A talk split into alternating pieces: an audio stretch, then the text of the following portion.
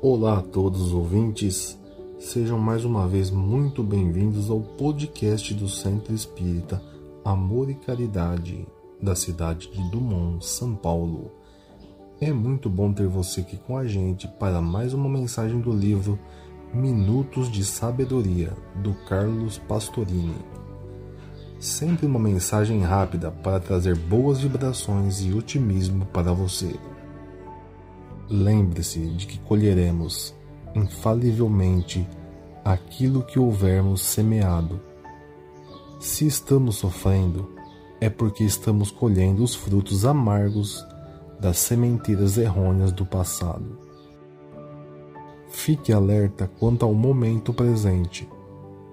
Plante apenas sementes de otimismo e de amor, para colher amanhã os frutos doces da alegria e da felicidade. Cada um colhe exatamente aquilo que plantou.